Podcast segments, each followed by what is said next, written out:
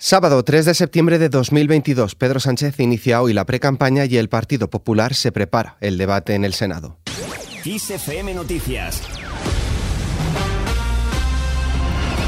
El jefe del Ejecutivo, Pedro Sánchez, ha arrancado en Sevilla la campaña titulada El Gobierno de la Gente, con la que busca frenar al Partido Popular y remontar en las encuestas ante el ciclo electoral del 2023. Y lo ha hecho en un acto cargado de reproches contra los populares. Quería darse un baño de masas y ha recibido un baño de realidad. El Partido Popular se ha referido así a los abucheos recibidos por el presidente del gobierno Pedro Sánchez mientras paseaba por Sevilla en la primera jornada de la campaña preelectoral. Durante el mitin, Pedro Sánchez ha apoyado la decisión del G7 de buscar los apoyos necesarios para imponer un tope al precio del petróleo ruso. También ha instado a la Comisión Europea a acometer de una vez por todas la reforma al mercado eléctrico solicitada a Bruselas para, dice, proteger a la clase media y trabajadora, así como a la industria. Pedimos a la Comisión Europea y a Bruselas que de una vez por todas, ya sin justificación alguna, haga las reformas que el Gobierno de España lleva pidiendo desde hace más de 12 meses para defender a la clase media trabajadora de nuestro país y al tejido productivo de nuestro país sobre todo la industria, que emplea mucha gente en nuestro país.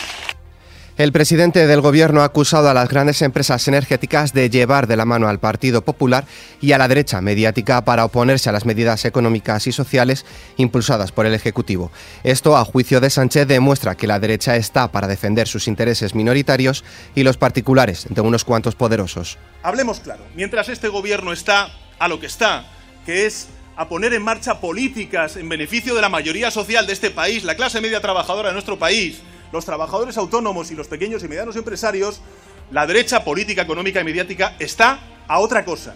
Y yo creo que ya empieza a ser bastante evidente a lo que están, que es a defender sus intereses minoritarios y particulares de unos cuantos poderosos. Esta es la cuestión. En el lado contrario, el vicesecretario nacional de Coordinación Autonómica y Local del Partido Popular, Pedro Rollán, ha pedido al Gobierno que también aplique la compensación del tope al gas a las empresas que utilizan la cogeneración en sus procesos, como ha hecho Portugal.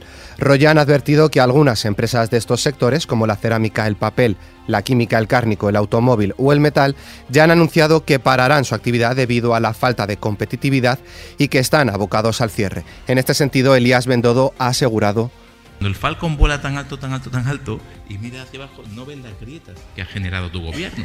Esa es la realidad.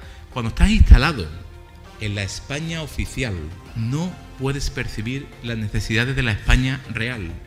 Cuando solo pisas moqueta, cuando solo te saludan al subir al avión oficial, no puedes percibir lo que pasa en la España real.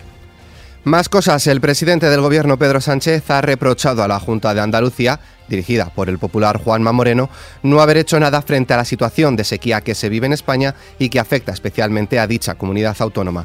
Contrapone la inactividad al gobierno central que asegura que, en un ejercicio de anticipación, aprobó en marzo medidas por valor de 450 millones de euros en beneficio del sector primario y todos aquellos afectados por la sequía.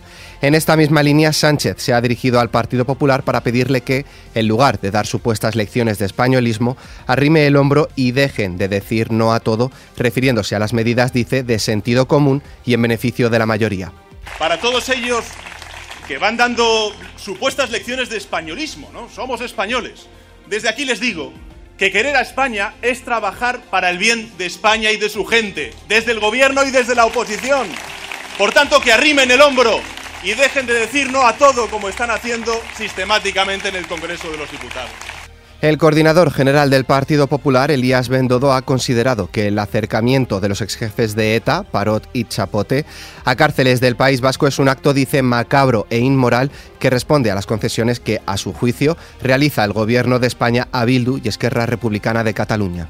El acercamiento de Chapote y Enrique Parot al País Vasco es un acto macabro, macabro e inmoral. Voy a repetirlo, macabro e inmoral.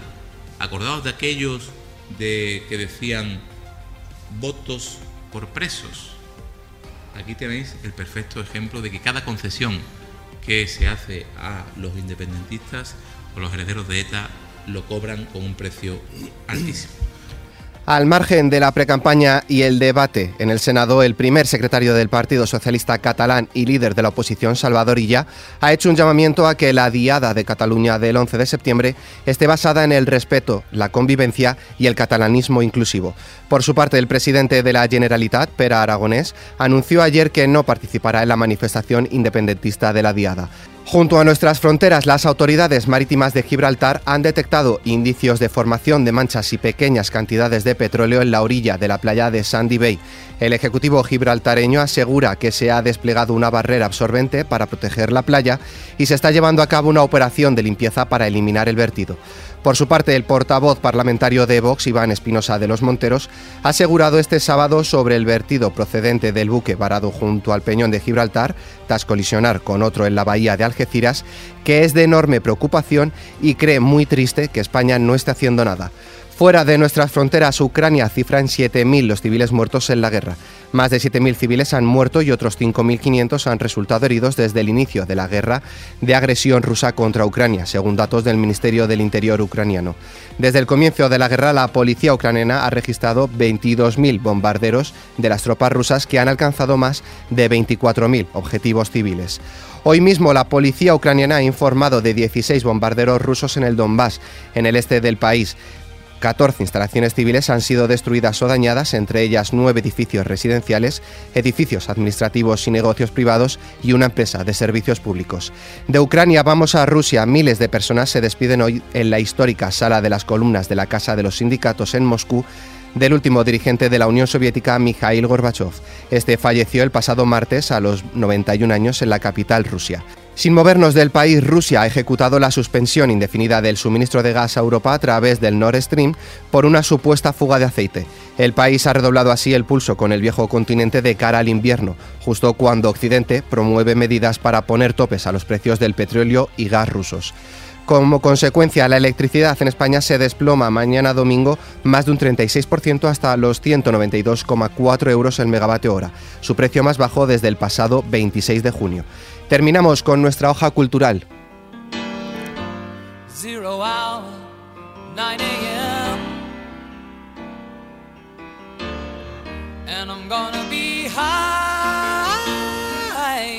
Normalmente los sellos guardan una imagen seria con imágenes de máximos gobernantes de la nación o personas que lleven la marca y el reconocimiento del país por todo el mundo. Este es el caso de Elton John, el único músico con vida en tener sellos con su imagen, los cuales salieron un día como hoy en el año 2019. Los sellos incluyen ocho de las portadas de los álbumes más populares del artista y cuatro imágenes de las actuaciones más emblemáticas de toda su carrera. Con esta noticia, la cual podéis ampliar en nuestra web xfm.es, nos despedimos por hoy. La información continúa puntual en los boletines de XFM y como siempre ampliada aquí en nuestro podcast XFM Noticias. Con Cristina Muñoz en la realización, un saludo de Álvaro Serrano, que tengáis muy buen fin de semana.